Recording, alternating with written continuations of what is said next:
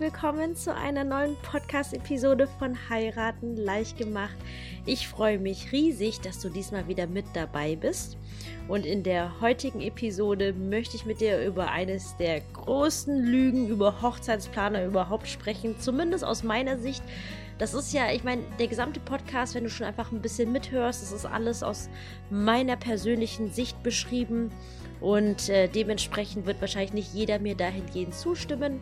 Aber da ich das große Glück habe, dass das mein Podcast ist, möchte ich dir einfach das Ganze aus meiner Sicht berichten. Und ich freue mich einfach allgemein, dass du so fleißig die ganzen Podcast-Episoden mitverfolgst. Und ich möchte dir heute die heutige Episode dafür nutzen, einfach ein bisschen aus dem Nähkästchen zu plaudern. Einfach, wie es bei mir einfach so aussieht. Und ja, da schlage ich vor, steigen wir auch schon direkt ein. Die große, größte Hochzeitsplanerlüge überhaupt. Und zwar, worum geht es dabei? Und zwar geht es dabei, ich bin ja schon am, seit zehn Jahren am Hochzeiten am Planen.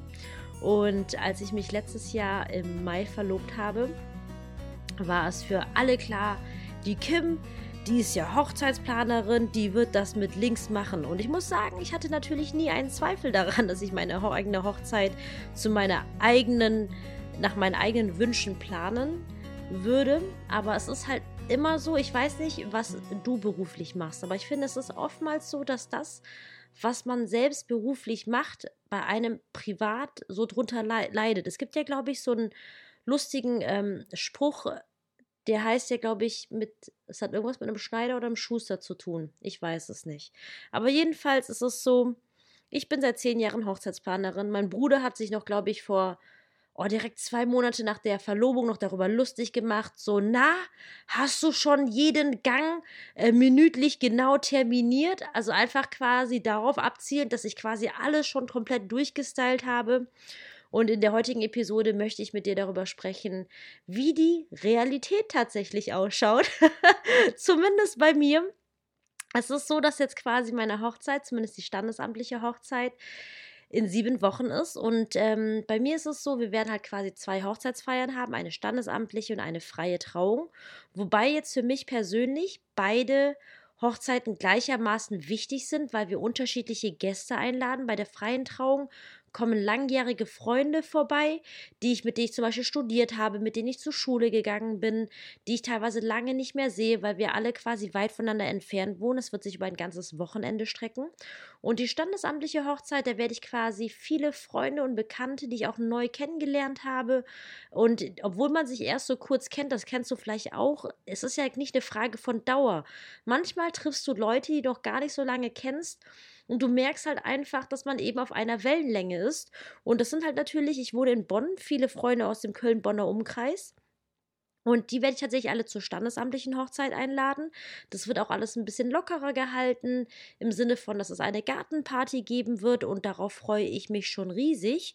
Und falls du dir meine vorherige Episode zur Planung einer Gartenparty angehört hast, ähm, ist es im Allgemeinen so, dass eine Gartenparty, die kann wirklich wunderschön sein, aber so eine Gartenparty ist vom Planungsaufwand wesentlich höher als, ich sag jetzt mal, eine klassische Hochzeit. Hochzeitsfeier. Das heißt klassisch im Sinne von, du mietest dir ein Restaurant oder Hotel an und äh, kümmerst dich dann um Deko etc., weil dadurch, dass es ja die eigene Garten, der eigene Garten ist oder das eigene Haus, passiert natürlich sehr, sehr viel in Eigenregie und ähm, Deswegen muss halt natürlich ganz viel improvisiert werden, weil das Haus natürlich nicht dafür ausgelegt ist, eine Hochzeitsfeier zu schmeißen.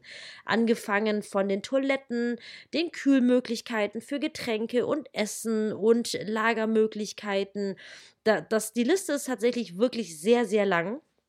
Und jedenfalls ist es so, bei mir sind es noch sieben Wochen bis zur Hochzeit und ich merke halt einfach, ähm, dass ich halt einfach auch einfach eine ganz normale Braut bin, einfach wie jede andere. Ich meine, klar, ich, ich habe natürlich mehr Connections, aber ich merke halt einfach, wie die Nervosität langsam steigt, aber ich freue mich auch einfach riesig darauf, denn wenn du in den Podcast regelmäßig hörst, dann hörst du mich auch immer sagen, dass das Wichtigste tatsächlich ist diese Vorfreude auf den großen Tag tatsächlich. Weil bei mir ist es aktuell so, dass ich einfach sehr, sehr wenig Zeit habe. Ich bin beruflich im Allgemeinen sehr, sehr stark eingespannt. Es ist jetzt gerade 22.24 Uhr und ich nehme jetzt gerade diesen Podcast einfach auf und möchte mit dir einfach darüber sprechen, ähm, wie es eben bei mir mit der Hochzeitsplanung so läuft. So, und wie ich jetzt gerade schon gesagt habe, wir planen eine Gartenhochzeit und ähm, das, im Grunde genommen ist es so, dass ich weiß, dass alles wunderbar wird, aber sieben Wochen ist nicht mehr eine lange Zeit, ne?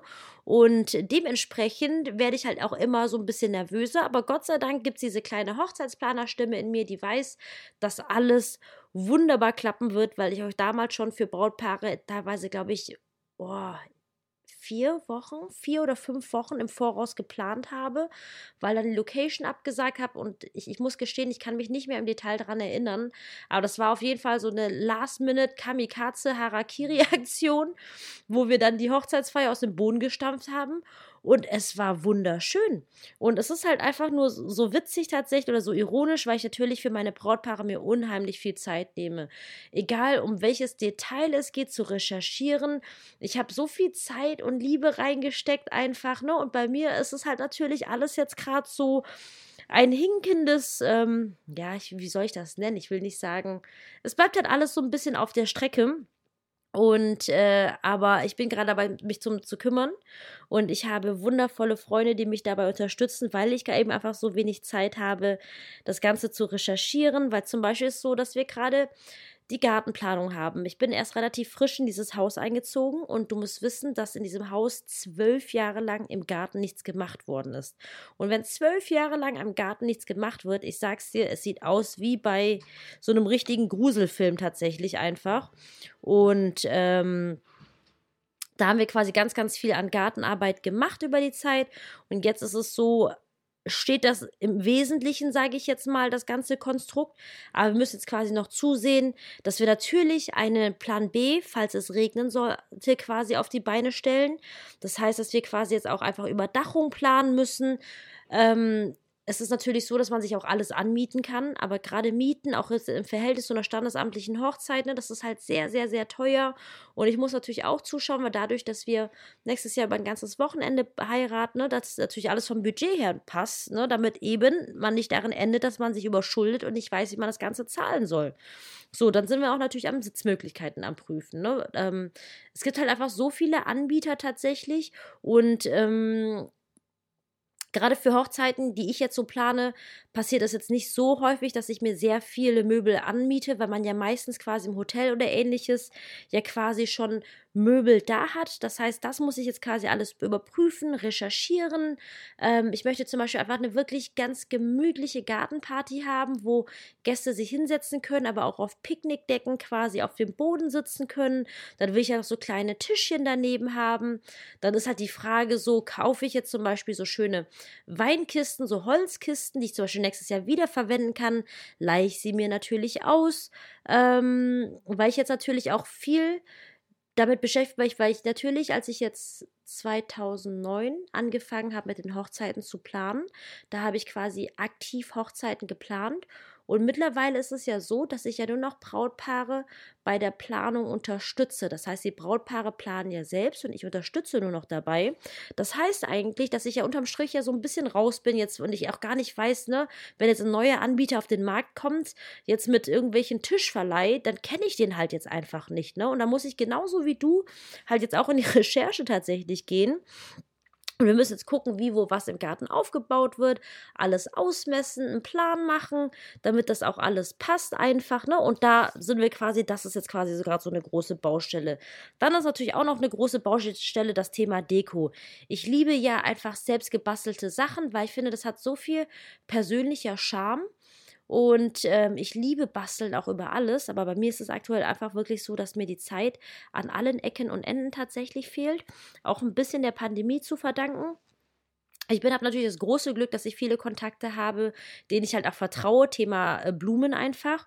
Und jetzt über die Jahre als Hochzeitsplanerin habe ich festgestellt, dass es gar nicht so sehr darauf ankommt, welche Blume man zum Beispiel wählt. Natürlich sollten einem die Farben und die Blumen auch gefallen, keine Frage.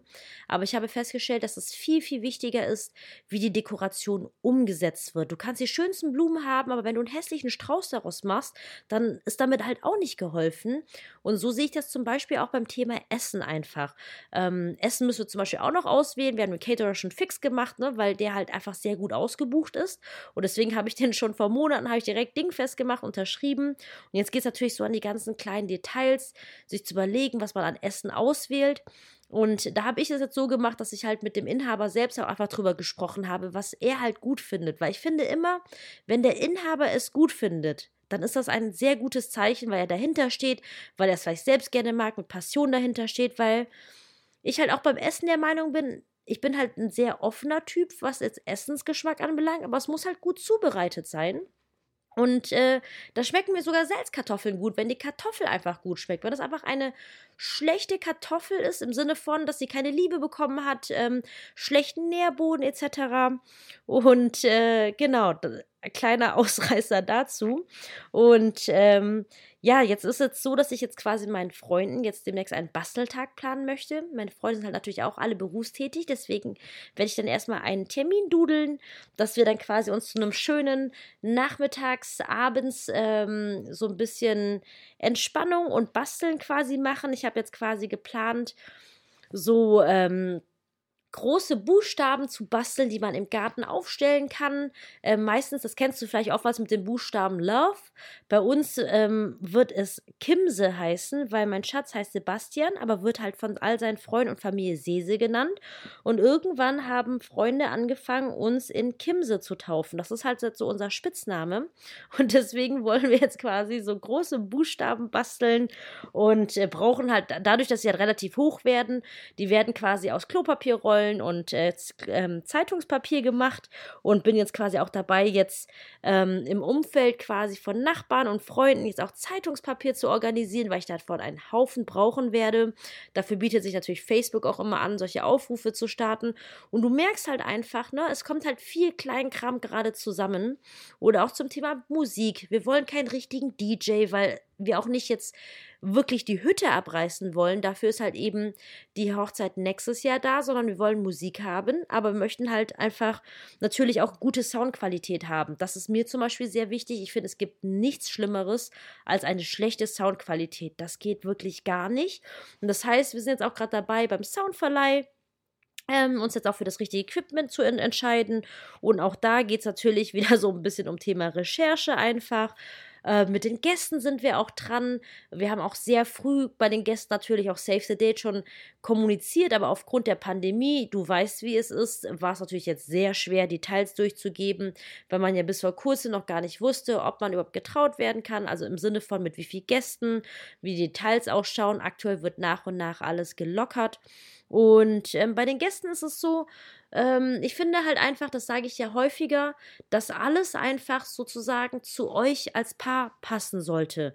Es muss einfach zu euch passen und genauso wie es zu euch passen muss, muss es auch zu uns, äh, zu mir und meinem Schatz halt passen. Und wir haben jetzt zum Beispiel jetzt, wenn es um die Kommunikation mit den Gästen anbelangt, haben wir jetzt zum Beispiel Videos aufgenommen, weil wir beide einfach gerne äh, vor der Kamera sind und ähm, sprechen. Und da haben wir jetzt auch quasi für die Gäste jetzt auch Videos aufgenommen. Und falls du jemals schon Videos zusammengeschnitten hast, hast. Ich bin dahingehend wirklich kein Profi und deswegen haben wir natürlich auch ein bisschen Zeit gebraucht, das mit Musik zu hinterlegen. Ähm, einfach so dazu. Ich bin natürlich auch dabei, jetzt mein Schönheitsprogramm zu planen, im Sinne von, dass ich natürlich auf meine Figur jetzt so ein bisschen hinarbeite, weil bald der Abstecktermin ist, dass ich mich für Schuhe entscheiden muss, dass ich mich für meinen ganzen Brautschmuck entscheiden muss. Und es kommt halt natürlich gerade in den letzten Wochen halt viel zusammen. Und deswegen auch einfach nur meine Empfehlung an dich. Plan wirklich darauf hin, dass du eineinhalb Wochen bis zwei Wochen vor der Hochzeit nichts mehr zu tun hast. Denn selbst wenn du vorhast, nichts mehr zu tun zu haben, wird es immer noch allerlei Sachen geben. Und wie du siehst, ähm, ja, selbst ich, wie gesagt, mit zehn Jahren Erfahrung, ist es nicht so, dass ich sieben Wochen davor nichts mehr zu tun habe. Ich habe, wie gesagt, das Wichtigste mir frühzeitig alles gesaved, aber es wird auf jeden Fall noch eine abenteuerliche und spannende Zeit einfach sein. Und ich freue mich einfach so sehr, muss ich sagen, dass du so regelmäßig einschaltest und einfach reinhörst. Und ich hoffe einfach, dass es für dich einfach, dass es dir Einblicke gibt, allgemein zum Thema Hochzeitsplanung, aber auch in mein Leben und dass du bestenfalls für dich einfach ein paar Tipps für dich mitnehmen kannst. Das würde mich wirklich sehr, sehr freuen. Und ja, die heutige Episode ist kurz und knackig geworden, weil ich glaube, es macht auch keinen Sinn, dass ich dich jetzt eine Dreiviertelstunde oder ähnliches mit meinen eigenen Themen zulaber. Ich wollte dich einfach nur daran teilhaben lassen, weil ich oftmals jetzt einfach die Nachricht bekommen habe, ob ich nicht mehr von mir erzählen kann. Ich frage mich dann immer so, hm, interessiert dich das überhaupt so, was ich jetzt mache? Weil eigentlich geht es mir auch tatsächlich darum, dir bei deiner Hochzeit tatsächlich zu helfen. Und wenn es dir im Allgemeinen gefällt, was ich jetzt hier im Podcast so an Tipps und Tricks weitergebe, dann würde ich mich wirklich sehr, sehr freuen, wenn du mir eine Bewertung ähm, bei iTunes hinterlassen könntest, weil das würde einfach bedeuten, dass mehr Brautpaare ähm, diesen Podcast finden und ich wünsche mir halt einfach, dass wir alle zusammen wirklich den Tag erleben, wie wir uns halt wirklich gewünscht haben. Unabhängig vom Wetter, ganz ehrlich, durch die Pandemie hat man einfach sowas von gelernt, dass im Leben gewisse Dinge einfach nicht planbar sind. Aber es ist halt die Einstellung, weißt du, diese Vorfreude, die kann und die darf man sich einfach nicht nehmen lassen. Und ich freue mich, dass wir dahin gehen, einfach alle im gleichen Boot sitzen oder dass du und ich zumindest im gleichen Boot sitzen, dass wir uns auf jeden Fall einfach wirklich unseren Traumtag haben werden. Und ich sage dann in diesem Sinne erstmal vielen, vielen Dank fürs Reinhören. Und ähm, genau, falls du auch noch Ideen hast, ähm, worüber ich in der nächsten Episode sprechen könnte, dann schreib mir ebenfalls sehr gerne an hello at verliebtverlobt.com. Ich freue mich immer, von dir zu lesen. Und ja, sage bis dahin, deine Kim.